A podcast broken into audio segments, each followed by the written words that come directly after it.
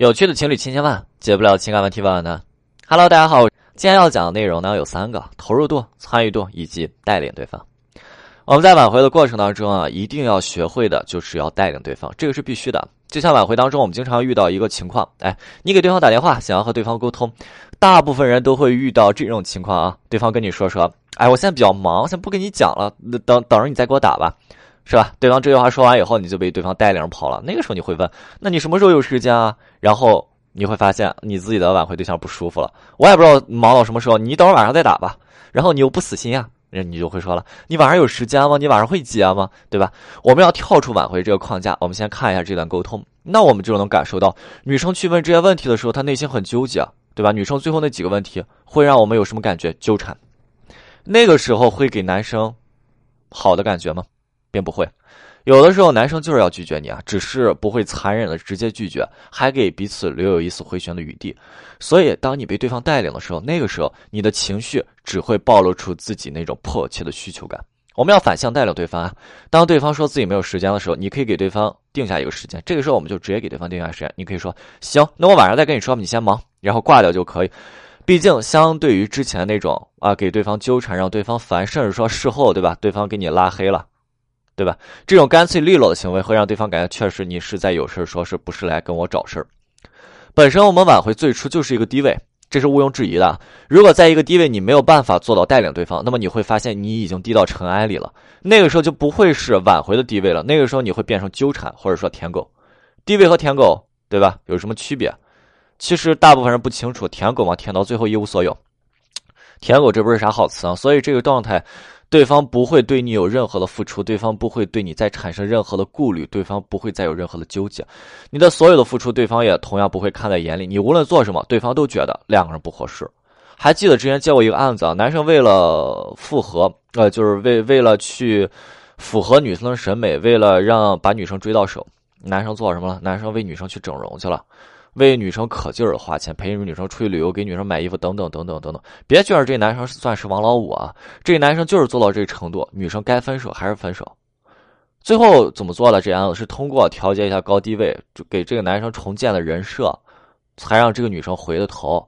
想一下，明明都是花钱，什么是舔狗，什么是富二代？举个例子啊，是吧？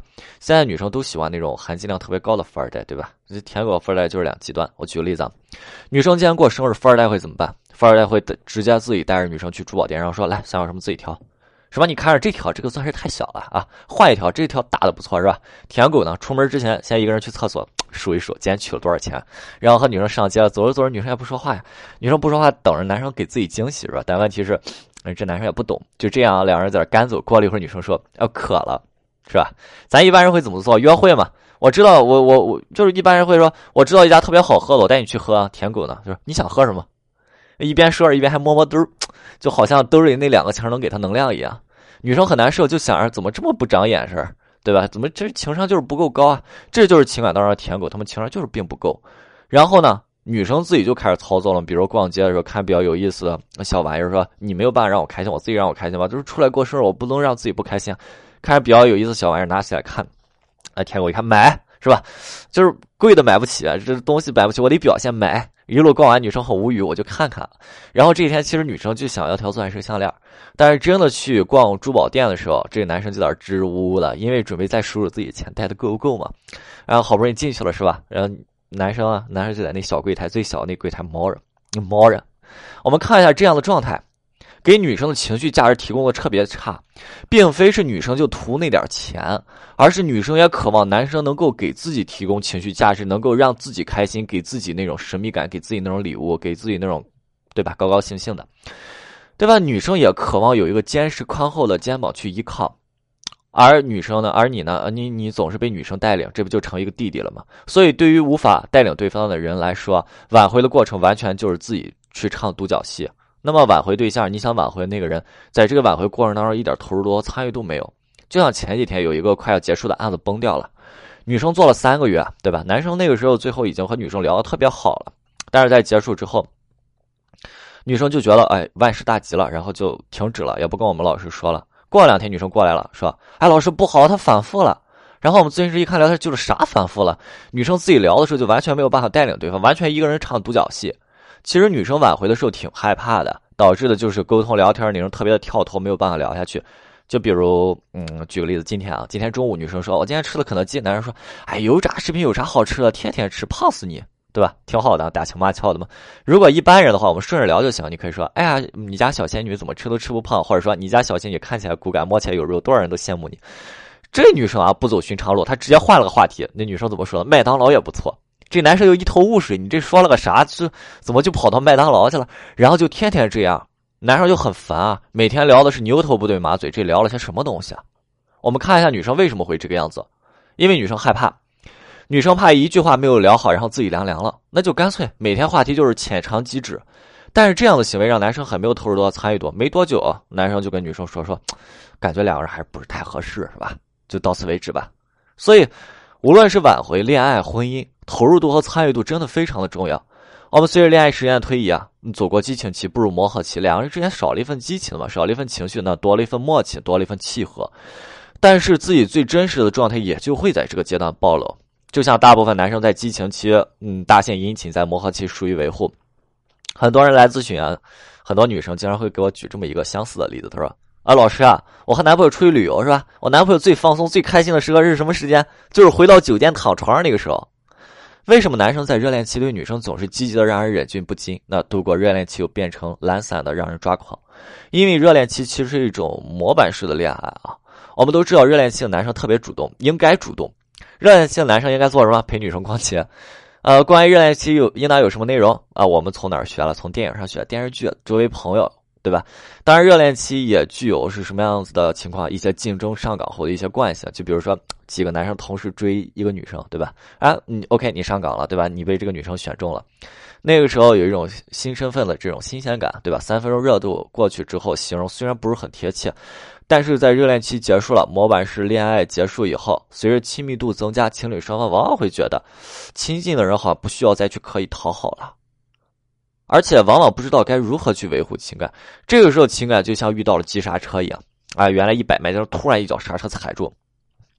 之前在情感当中，双方都会有一种相对高峰体验，那这个时候一脚急刹车，就让人跌入到一种相对较低的低谷。这你想一下，一高一低形成了一种极端差异的这种对比啊，就让情感当中情侣往往产生，嗯，他变了啊，产生这种印象，从动到静嘛。这是需要一个过程。百米运动员在急速冲刺之后，他也是需要一个缓冲期，慢跑一段距离的。因为立即刹车，这个运动员会跌倒嘛。情感同样如此，在急速冲刺的热恋期，我们可以尽情的去体会，对吧？爱情热恋的美好，但是一定不要去忘记暴露自身的一些比较问题。热恋期暴露问题就像是一个缓冲。热恋期的情侣很有意思的特点，就是对情感对象，哎，他们的那些缺点视而不见，所以。就有一句话嘛，他说好像放一个屁都是香的，多巴胺分泌，对吧？都是看不到对方的缺点，把对方的缺点看成了对方的特点。但是如果在热恋期塑造了一种极端完美的人设，很多人分手就是完全是因为在热恋期塑造了一种极端完美的人设，在热恋之后，对方发现你这儿这儿不好，那儿那儿不好，完全跟热恋是两个人，对吧？那个时候，后面的时间。只会不断打破之前建立的这种人设，开局满分，后期永远不会有加分的余地，后期只会源源不断的给自己减分，让两个人感觉不合适。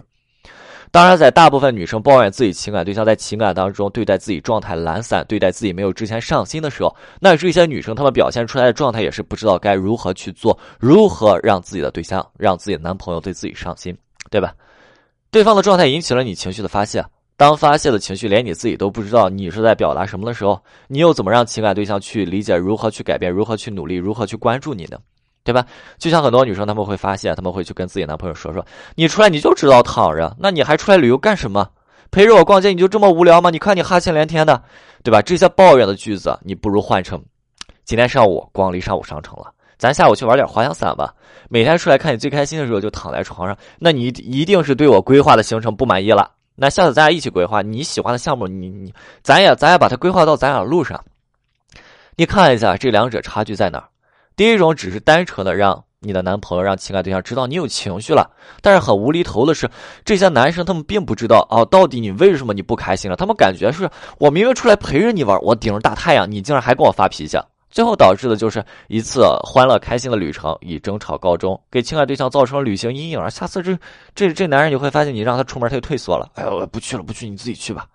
那第二种呢，很简单的方式去表达，他们在这次旅程当中的体验非常的一般，这种状态让你不满意了。你希望是两个人出来，两个人一起开心，对吧？那他呢，好像不要跟完成任务应付你一样，然后呢，加大他们在旅行当中的投入度和参与度，导致我们在情感当中最难受的就是我们已经觉察到对方在你的生活当中他这个投入度发生了变化。很多女生会跟我说说，老师，我觉得他对我没有那么在乎了。那紧接着呢？紧接着他们会描述说：“哎呀，呃，我的男朋友，他的这种表现，就比如说，我们出去约会，他会去迟到。他以前不会的，点菜的时候，他现在都玩手机。我问他吃什么，他跟我说随便随便随便，呃，让我看着点，等等等等等等。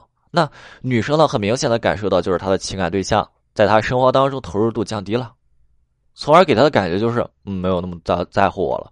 情侣双方相互陪伴啊，一种。”人在心不在的这种状态是最让人抓狂的。明明人就在这儿啊，但是心思注意力已经飞走了，可能飞到了自己手机游戏上、小说上，可能飞到了之前看的电视剧上，飞到了还想看那种球赛、足球赛、篮球赛上。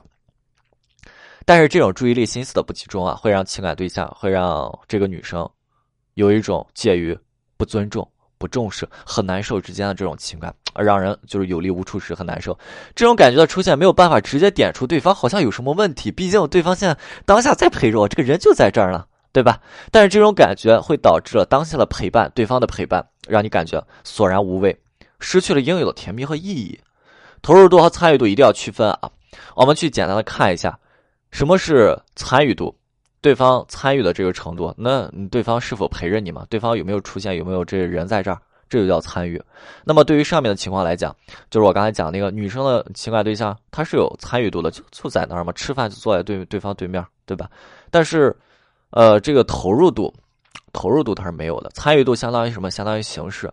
那投入度呢？相当于去投入，对吧？相当于去投入。你看一下，很多人在情感当中，形式都不肯给了。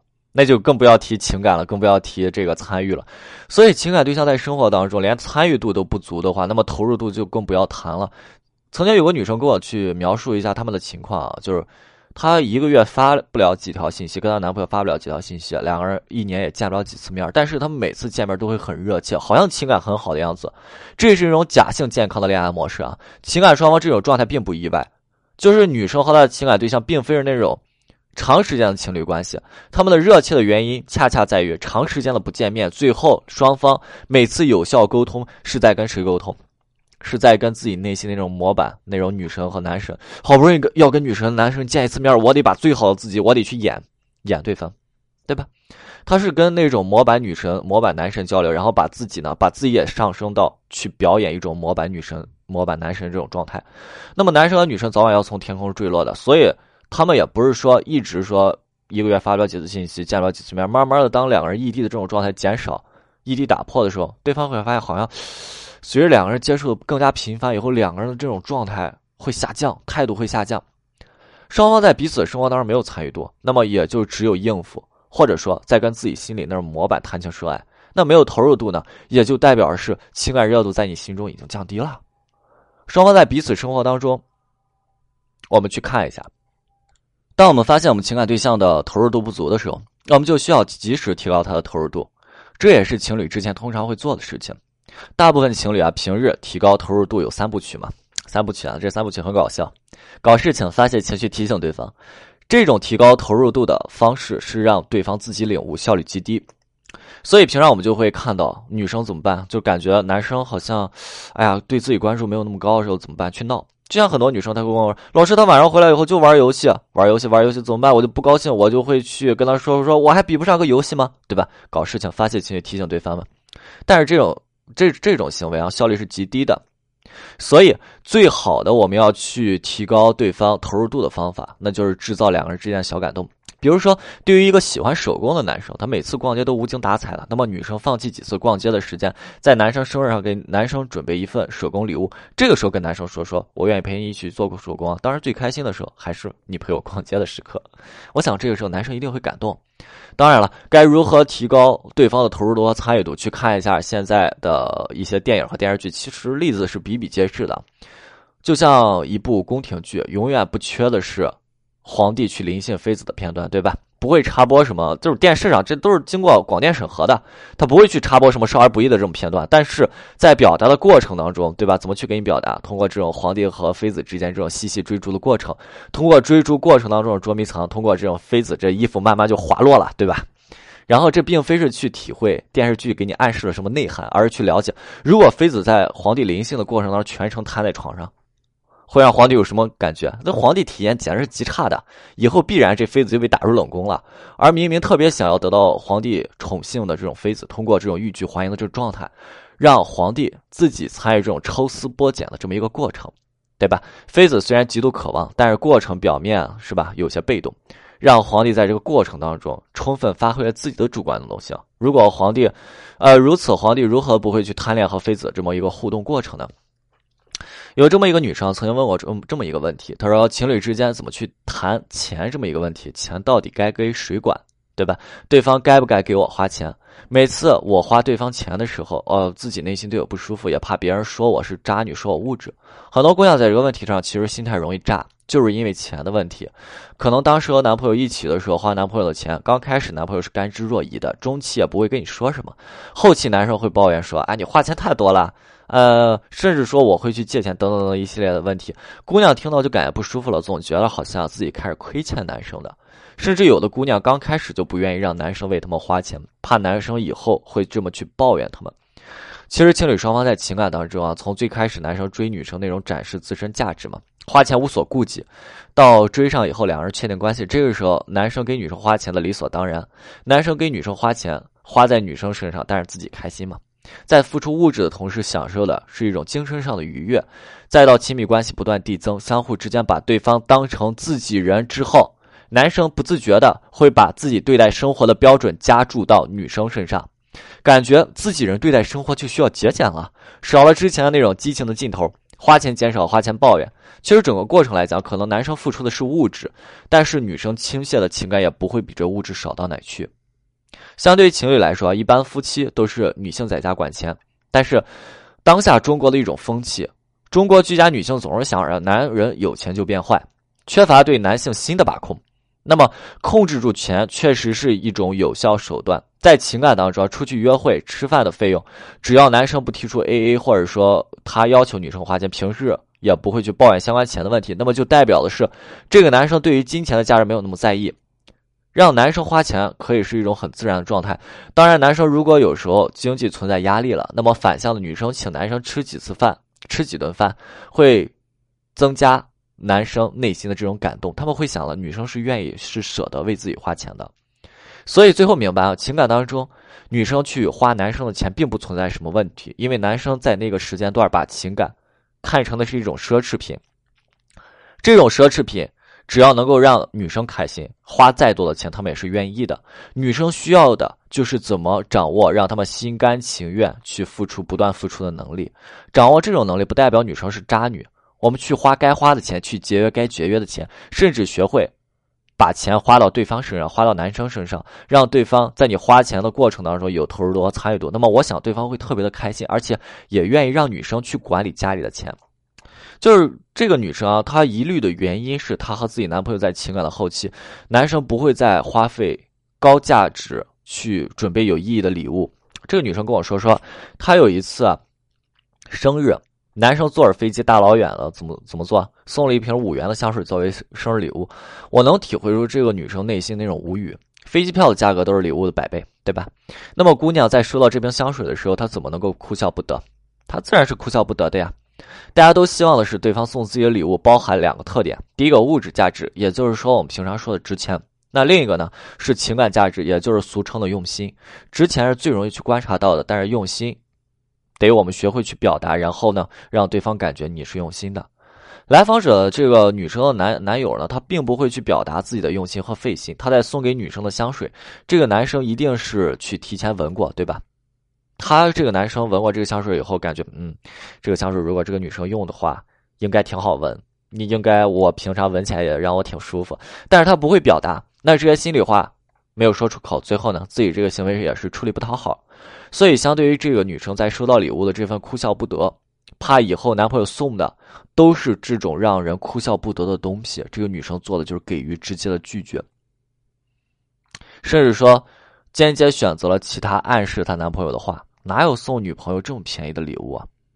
其实去培养男生的表达和沟通，会让生活变得更加的丰富多彩。去引导、去培养，真的很简单。就比如说，当两人出去旅游的时候，你看一下路边有卖那种小工艺品，然后背雕小乌龟的。可能只加入五五块钱，但是女生可以买下来送给男生，然后跟男生说说，我特别喜欢这种可爱的小东西，而且感觉它和你特别像，对吧？因为这小乌龟特别有耐心，能送给你。这么去委婉的表达，不一定非得要高物质、高价值的，但是最起码给我的这个东西要饱含有心意。那么回到之前的话题啊，价格低的香水，那么价格其实不是问题，问题是男生要表达心意。可能有的女生确实更在意的是礼物的物质价值。那么可以侧重劣质香，可以侧重女生可以侧重去跟男士表达，侧重劣质香水容易引起皮肤过敏反应。所以，当男友送价格过于低廉的香水，那么可以先收下来，然后打开闻一下，说自己很喜欢这个味道，然后放几天，等男朋友自己去提问，哎，为什么你没有用的时候，那这个时候自然说出来自己确实特别喜欢，只是说哎，之前用一下就是起小疙瘩，引起了皮肤过敏。不是说价格低，而是说香水直接和皮肤接触，这类香水容易引起女性皮肤的过敏反应。那么女性皮肤比男性更加的娇嫩，这样的引导可以让自己的男友在事件当中投入度和参与度会增高，这样是易于让男友理解自己为什么会出现这种行为的原因所在，从而能够更好的理解女生的情绪和心情，以及体会我是否该去表达自己内心话。就像这个女生，她跟这个男朋友分手了。因为这个男生觉得这女生非常的物质，对吧？如果女生这么说的时候，呃，这个男生会自己说：“哎，我我，嗯，这个男生可能会自己说说，哎，我不是故意的让你，我我不知道这个香，我不是想让你过敏，我就是觉得这个香水特别好闻，对吧？”当这个男生也会去表达的，无论是处理未结束的，或者说已经分手的情感问题啊，情侣双方都是在情感当中相互成长。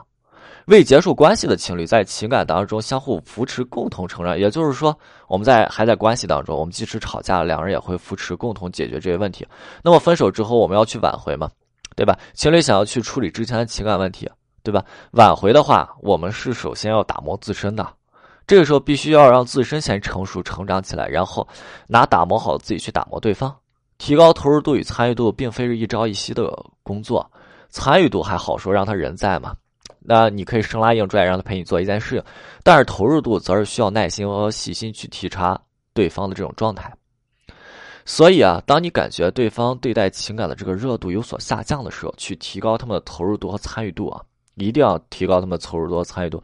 这种投入度与参与度的提高，可以让你们在风华正茂的时候相拥，让你们在沉稳有力的时候相互扶持走过，让你们在两鬓微霜的年龄相互望着对方。我们是清酒，我们下次再见。